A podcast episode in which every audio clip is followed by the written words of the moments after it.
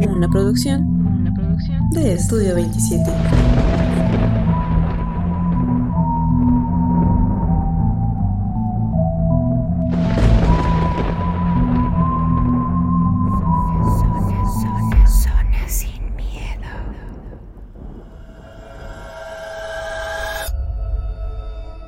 Hola a todos, sean nuevamente bienvenidos a Zona Sin Miedo, un programa hecho por y para ustedes. Como cada martes me acompaña mi hermano Sheva. Sheva, ¿cómo estás? Bien, otra vez estamos aquí en su programa. Ya saben, pues este, agradecerles con la respuesta tan, pues, tan efusiva, tan linda que tuvieron con el especial 70. Como se los comentamos, pues fue un especial que, lo veníamos platicando desde inicios de año, que, que lo teníamos el material ya listo, DJ ya lo había escuchado y pues quisimos hacerlo en una ocasión especial, como fue un programa pues cerrado, que es cuando les traemos los especiales pues principales. Y esta semana este, también queremos hacerle el anuncio con respecto al, al, especial que vamos a traer para Semana Santa. Este, va a ser una sorpresa de, de, del tema como tal, pero es relacionado pues a, la crucifixión, al Via Crucis, a, a todo esto que conlleva esta fecha tan especial para al menos para los cristianos, para los judíos. Y pues esperemos que les, que les agrade. Y este, esta semana que tenemos, DJ. Esta semana les traemos dos relatos. Los dos relatos pidieron ser anónimos. Prácticamente volvemos a la programación habitual. Les traemos los dos relatos de cajón. Y esperemos les gusten porque pues están algo intensos, ¿no? Son terroríficos hasta cierto punto. Entonces esperemos que les agraden.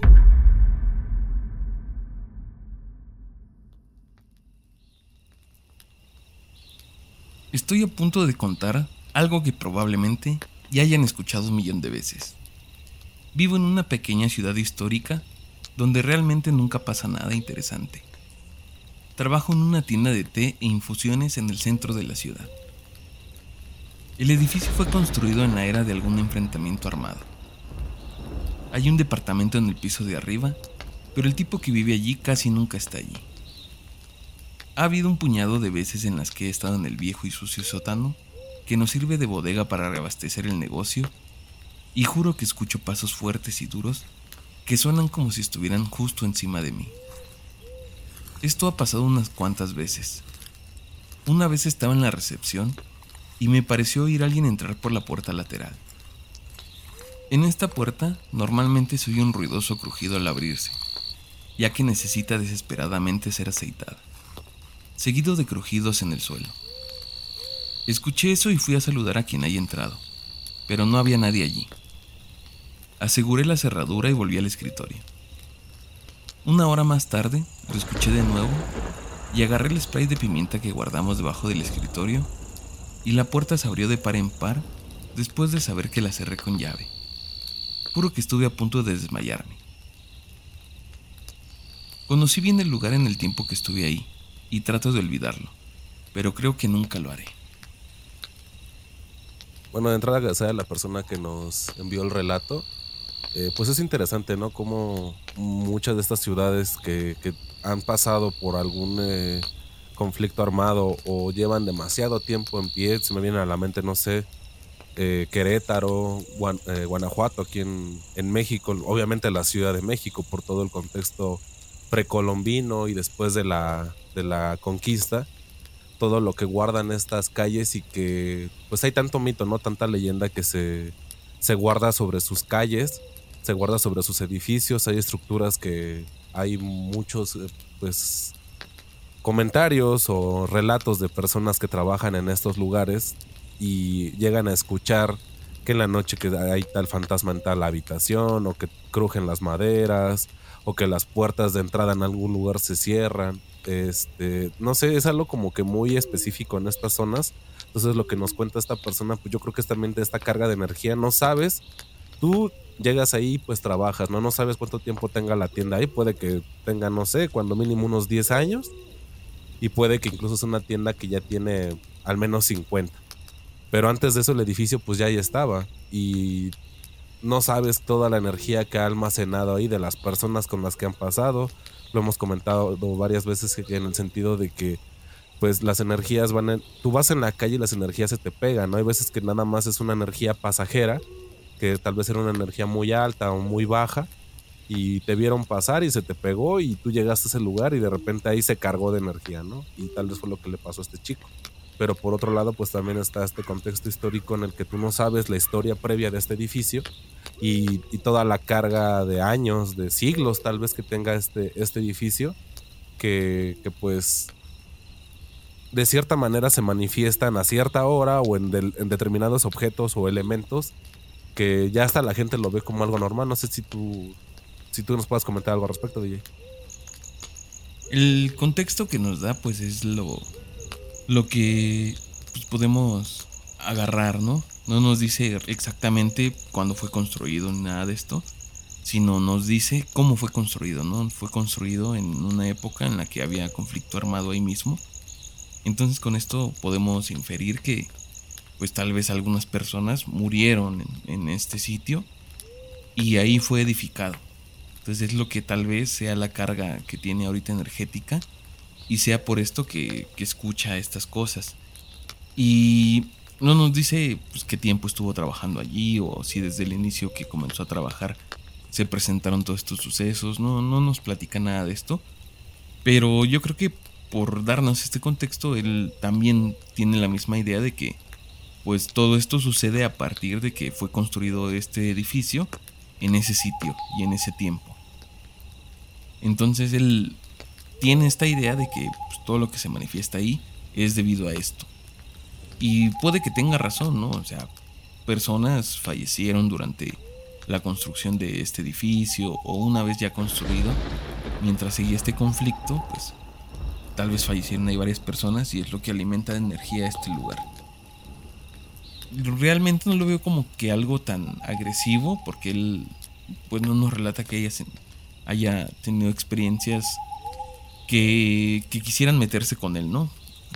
Solamente son los ruidos, de que pues, se escucha que alguien entra, que le abran una puerta, pero hasta cierto punto son manifestaciones pacíficas, podríamos decir, ¿no? No se meten directamente contigo. Como que tal vez intentan asustarte o, o a lo mejor están ellos viviendo pues sus cosas y de repente interfieren con el plano real.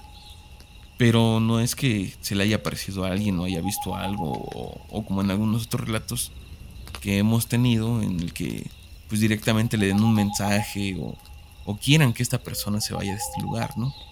Él no cuenta nada de esto, él solo dice pues lo que le sucedió, lo que escuchó y lo que vio. Pero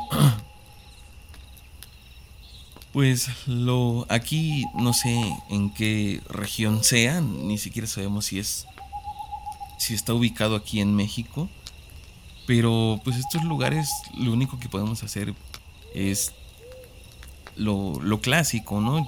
Regarlos con agua bendita, hacer oración y esperar que pues estas ánimas o, o estas almas que están ahí atrapadas pues lleguen a donde tienen que llegar para que el sitio pues se limpie de toda esta energía. Y es un relato pues hasta cierto, hasta cierto punto extraordinario por el hecho de que tú escuches y, y veas estas cosas, ¿no? Que como él dice, pues es algo que todo el mundo ha escuchado alguna vez, ¿no?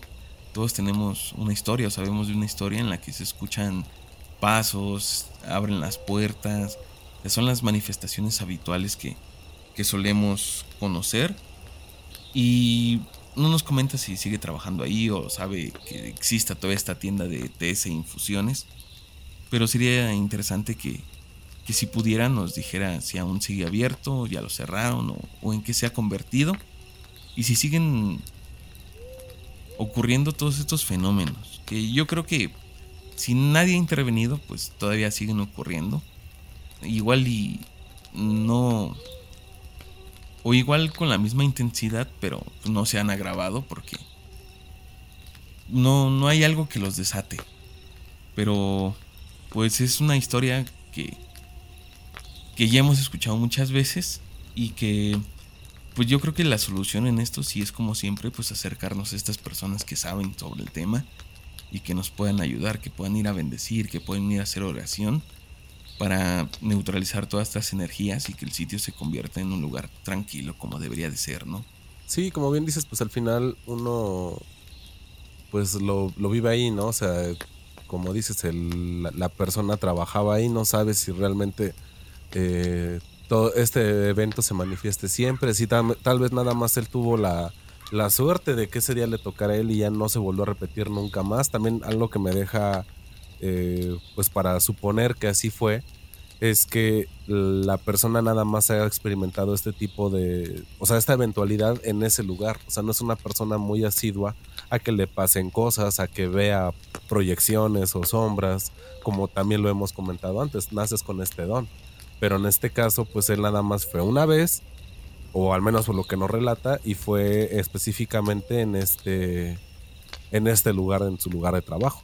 Pero digo, al final de cuentas la, manifestación sí se dio, le abrieron las puertas, él se sentía pues con una cierta presión, con una, no lo menciona, pero en algunos casos también se llega a ver una variación en la temperatura, en la que no sé si te sientes pues como con miedo, o sea, hay algo en el ambiente que sabes que algo te está viendo, o sabes que algo se te va a acercar y luego luego hasta se te erizan los pelos del brazo, ¿no? Los vellos del brazo que dices, híjole, pues aquí hay algo más, o sea, es como cuando entras a una casa y sientes la mala vibra que dices, aquí no sé qué hagan, pero la verdad me siento muy incómodo y no, no es un lugar al que yo regresaría.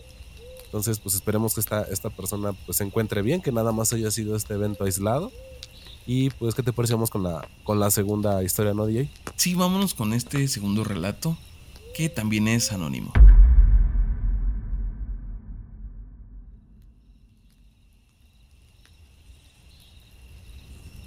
Cuando yo era niño, era muy cercano a mis abuelos maternos.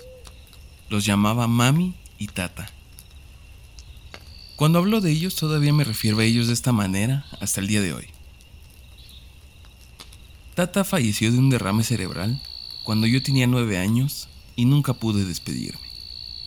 Hace unos años, la salud de mami estaba fallando. Estuvo en coma por un par de semanas. Luego se recuperó e incluso se habló de enviarla a casa con una enfermera.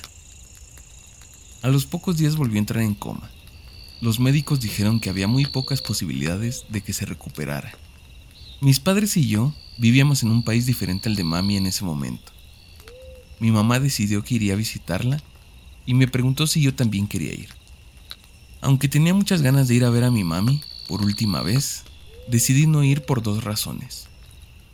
Una de las razones era que eran vacaciones de verano y acababa de conseguir un trabajo en un campamento de verano y necesitaba el dinero. Pero la razón principal es que mami siempre me decía que no gastara mi dinero en viajar en ocasiones tristes, solo en ocasiones felices. Entonces supe que a ella no le gustaría que gastara tanto dinero en un boleto de avión para ir a verla mientras estaba muriendo. Pasó alrededor de una semana y una noche estando acostado en la cama, tratando desesperadamente de conciliar el sueño, era una de esas noches en las que sigues mirando el reloj, pensando repetidamente, si me duermo ahora mismo, tendré tanto tiempo para dormir antes de tener que ir a trabajar. No podía dormir, trataba de conciliar el sueño, pero no podía, así que me rendí. Simplemente me acosté en mi cama boca arriba y miré al techo. Parpadeé estaba parado en la playa, cerca de la casa de mami. Pude sentir la brisa. Pude oler y escuchar el océano y las gaviotas. Pude sentir el sol en mi cara. Me di la vuelta lentamente y unos seis metros delante de mí estaba mami, sonriéndome. Luego se dio la vuelta para alejarse de mí y ambos vimos a mi abuelo, a Tata. Estaba parado justo detrás de ella. Caminaron uno hacia el otro, sonriendo. Se abrazaban y se besaban, y tuvieron el reencuentro más sentido que he visto en mi vida. Los miré con asombro. Después de lo que parecieron unos minutos, mis abuelos se giraron para verme. Estaban tomados de la mano, sonriendo, con lágrimas de alegría corriendo por sus rostros, simplemente brillando. Me dijeron adiós con besos al aire y sonrisas todavía en sus rostros. Se dieron la vuelta y comenzaron a alejarse de mí y se desvanecieron lentamente. Abrí los ojos y estaba en mi habitación, acostado en mi cama boca arriba, mirando al techo. Había lágrimas corriendo por mi rostro. Supe en ese momento que mami había fallecido. El reloj de mi teléfono marcaba las 4 de la mañana. Las próximas horas son un poco borrosas, ya que había estado inconsolable. No podía dejar de llorar. Mi teléfono sonó a las 8 de la mañana. Era mi papá diciéndome que mami había fallecido. Le pregunté si sabía qué hora era cuando ella murió. Me dijo que en su país eran las 11 de la mañana. La diferencia horaria entre nuestros usos horarios es exactamente de 7 horas. Debo enfatizar que esto no fue un sueño. En realidad nunca me dormí. No me sentí cansada en absoluto esa noche. No antes y definitivamente no después de la visión. De cualquier manera estoy muy agradecido con mami y tata por ese maravilloso recuerdo, por el amor que sentí de ellos de ese día. Hicieron todo lo posible para venir a verme, para despedirse antes de continuar. Lo recordaré mientras viva bastante bonito, ¿no? Bastante triste este, este relato en el sentido de que tú, pues vaya, por trabajo, por situaciones a veces un poco que se van de tus manos, no puedes estar en esos momentos difíciles y te tienes que tomar una decisión, pues crucial, ¿no? Porque por un lado vas y ver cómo fallece la persona que tú amas y por el otro lado seguir el consejo que te dio en algún momento de su vida quedarte en tu casa y, y esperar a que pase el momento, pues cualquier decisión en ambos sentidos es, es muy difícil. Entonces ya de ahí requiere bastante pues reflexión, ¿no? Bastante fuerza la decisión que tomes y la decisión que tomes va a ser la correcta.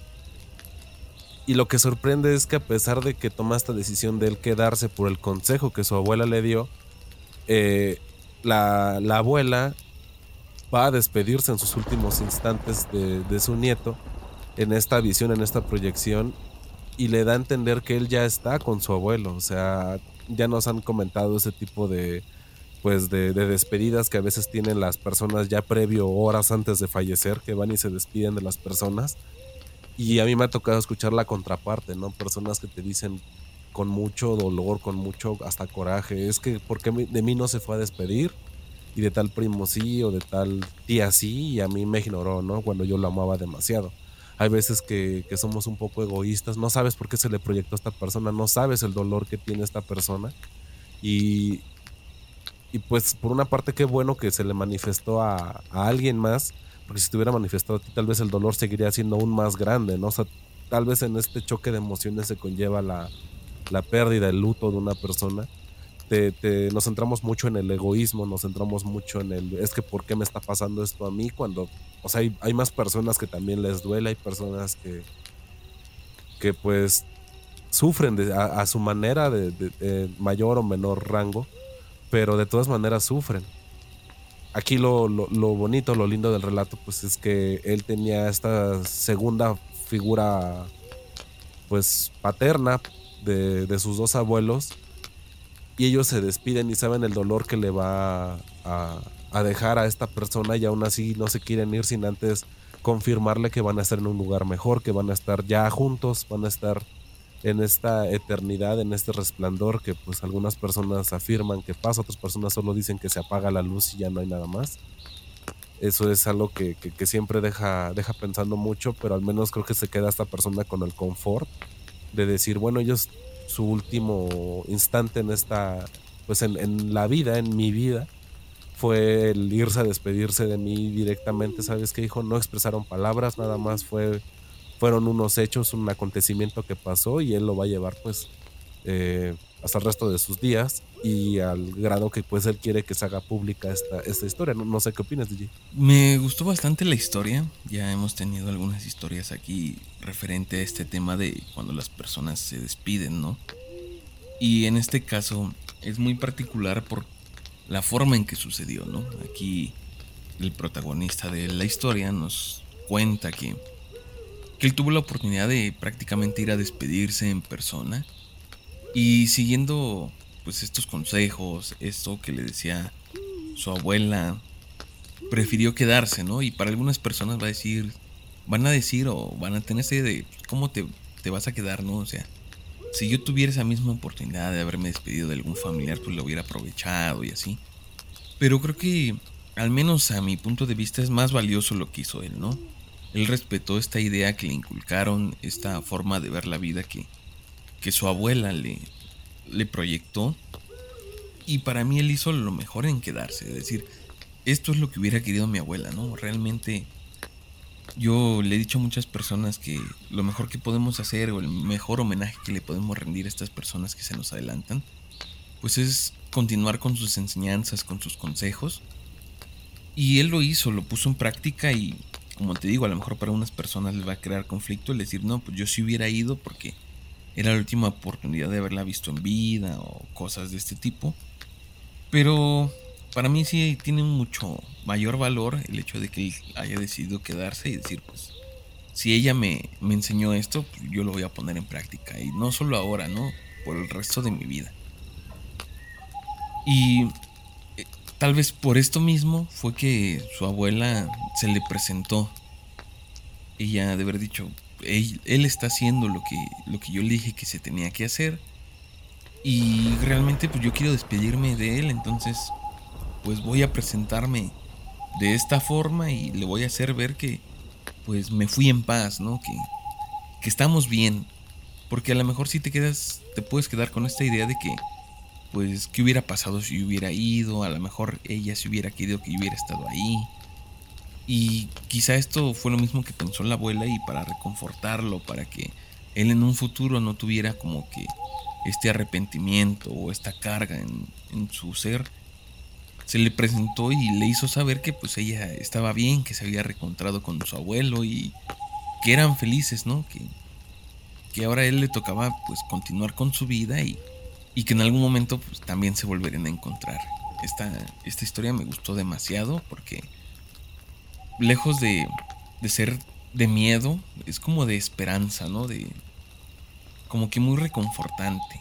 Sí tiene su toque paranormal, sí si a lo mejor, pues desde otro punto de vista es algo terrorífica por el hecho de cómo se te presentan las personas y lo que ves.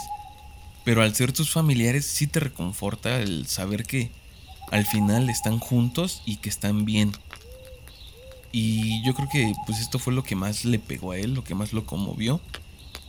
Y por eso se la pasó llorando tanto, ¿no? Por el impacto de, de, de ver a sus abuelos por ver los que están bien y también un poco por la tristeza de saber que pues ya no los vas a volver a mirar en mucho tiempo, ¿no? A lo mejor en un futuro, cuando tú termines tu, tu vida en este plano, te vuelves a encontrar con ellos. Pero en este tiempo, pues sí es difícil imaginarte sin estas personas. Yo creo que es uno de los relatos más emotivos que hemos tenido por esta parte.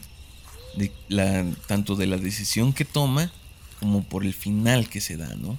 Sí, como bien dices, pues darle esta última visita a la persona para que se quede segura, se conforte de que bueno, no estuviste ahí, pero no pero no te sientas triste, o sea, de todas maneras nosotros estamos viniendo en esta forma de sueños, en estas visiones para que tú te sientas tranquilo y sepas que ya estoy, ya estamos juntos otra vez, ¿no? Que este cariño sí trascendió la, la vida, como muchas veces que que siempre se dice, pero realmente este chavo sí puede decir, bueno, al menos mis abuelos sí se, se encontraron en la otra vida. Es algo muy lindo, es algo muy loable, muy, pues hasta cierto punto tierno. Y, y, que él tenga ya esa concepción de la muerte como un paso más, ¿no? Un paso más para reunirte con tus seres queridos del otro lado. Lo hemos escuchado de personas igual en misma situación de enfermos terminales, de que de repente te dicen que ya llegó cierta persona que tú bien sabes que ya falleció o que de repente lo encuentras hablando con alguien, no sabes ya estas últimas instancias el cerebro cómo funcione, qué tanto sea ciencia, qué tanto sea pues lo espiritual que sí se manifiesta y que se despidan de esta manera sí es algo pues pues muy lindo, ¿no? Es algo que sí invitaros a la reflexión ustedes, a las personas que tenemos a alguien enfermo, acercarnos a ellos, ¿no? Uno no sabe cuándo va a ser el último día de ellos y también de nosotros, o sea, pues las personas que vivimos en ciudad, pues desafortunadamente entre la inseguridad, el ajetreo, los accidentes de repente pasa y no sabes cuándo una persona ya no la vas a volver a ver. Entonces si tienes una reunión próxima con alguna persona que tiene mucho tiempo que no ves, pues abrázala, dile cuánto lo quieres o demuéstraselo a tu manera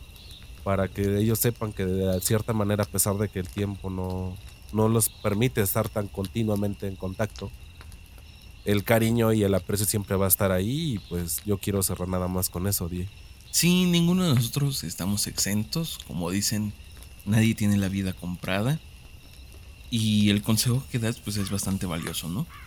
Yo creo que esto nos invita a la reflexión de, de estar en paz con nuestros seres queridos. Sabemos que pues, no todo el tiempo puede ser todo color de rosa, que tenemos nuestras diferencias, pero pues hacerles saber que, que sean conscientes de cuánto queremos a estas personas y, y tratar de hacerlo mejor porque pues siempre estemos bien. Yo creo que es como que la reflexión final de, de esta historia. Muy bonita y esperemos que les haya gustado este programa. Así como los anteriores, como le dieron el recibimiento tan efusivo al episodio 70 de los cazadores. Pues que en esta ocasión estuvimos un poco como que más reflexivos y esperemos pues les haya gustado. Si ustedes tienen alguna historia de este tipo, pues háganosla llegar. Ya, ya tenemos varias en, en nuestros programas sobre estas personas que se vienen a despedir de sus familiares antes de partir. Entonces, si ustedes conocen algo de este estilo, pues háganoslo llegar.